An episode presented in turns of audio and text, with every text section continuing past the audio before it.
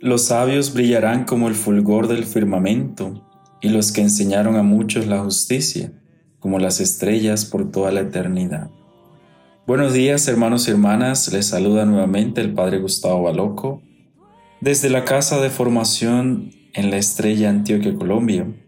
Y hoy nos encontramos en la semana 11 del tiempo ordinario y estamos celebrando la memoria obligatoria de San Antonio de Padua, presbítero y doctor de la Iglesia. Nos ponemos en la presencia del Padre, del Hijo del Espíritu Santo. Amén. Conozcamos algunos detalles de la memoria de hoy. San Antonio de Padua nació en Lisboa hacia 1195. Primero fue canónigo regular y para el 1221 se encontraba ya en Asís, junto a San Francisco, cuyo proyecto de vida evangélica lo atraía mucho. Por sus dotes extraordinarios de predicador, fue enviado a Francia, en donde se difundían los cátaros. Escribió sermones notables Murió en Padua en 1231. El Evangelio que nos acompaña en esta reflexión es el Evangelio de Mateo, capítulo 5, versículos 38 al 42.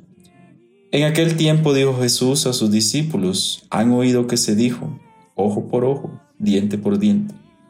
Yo en cambio les digo, no hagan frente al que los agravia. Al contrario, si uno te abofetea en la mejilla derecha, preséntale la otra. Al que quiera ponerte pleito para quitarte la túnica, dale también la capa. A quien te requiera para caminar una milla, acompáñale dos. A quien te pide, dale. Y al que te pide prestado, no lo rehuyas. Palabra del Señor. Gloria a ti, Señor Jesús.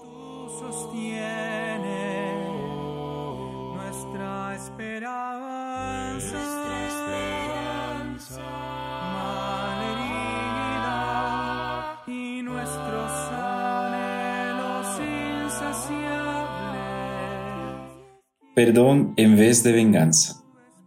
Esa es la propuesta que hoy nos trae el Evangelio de Mateo a través de las palabras de Jesús.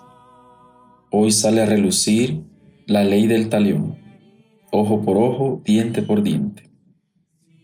Jesús les dice, pues yo les digo, no hagan frente al, al que los agravia. Por eso la propuesta de hoy es perdonar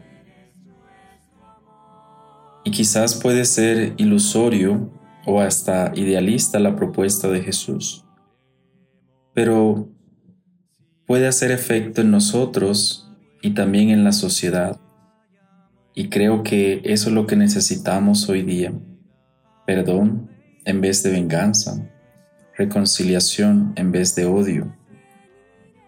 Por eso el ser cristiano no es un papel fácil de llevar dentro de una sociedad, dentro de una sociedad que ha vivido guerras, que ha vivido violencia, dentro de las familias, y hoy estamos ante una realidad muy latente. Hay mucha violencia interna y externa, y por eso necesitamos dejar que la palabra de Dios entre a nuestras vidas, entre en las familias, entre en los matrimonios, que entre en la iglesia, para que así la sociedad viva su proceso de conversión. Mientras no demos esos pasos, seguiremos haciendo lo mismo. El que me la hace, me la paga. Ojo por ojo, diente por diente. Y seguimos diciendo que somos buenos cristianos, que oramos, que vamos a misa, que rezamos, pero internamente odiamos en nuestros pensamientos buscamos venganza, pero no entendemos en realidad lo que Jesús nos quiere proponer.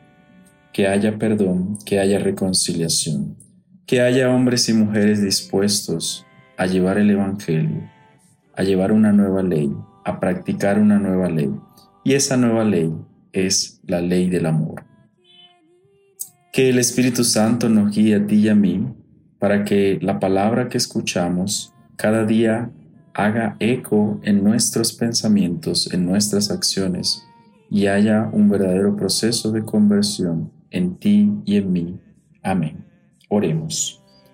Señor Dios, que no quieres la muerte del pecador, sino que se convierta y viva. Porque tú amas a todos, ten piedad de nosotros, que somos estrechos de corazón, incapaces de amar y renunciar a la venganza y al rencor. Enséñanos y ayúdanos a vencer el mal con el bien. Amén.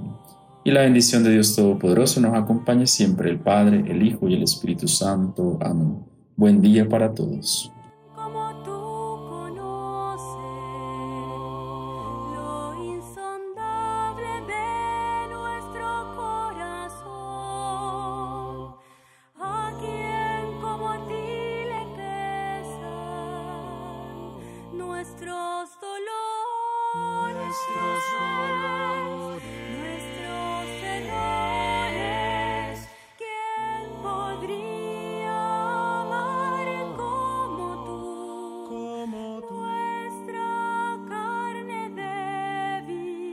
nuestro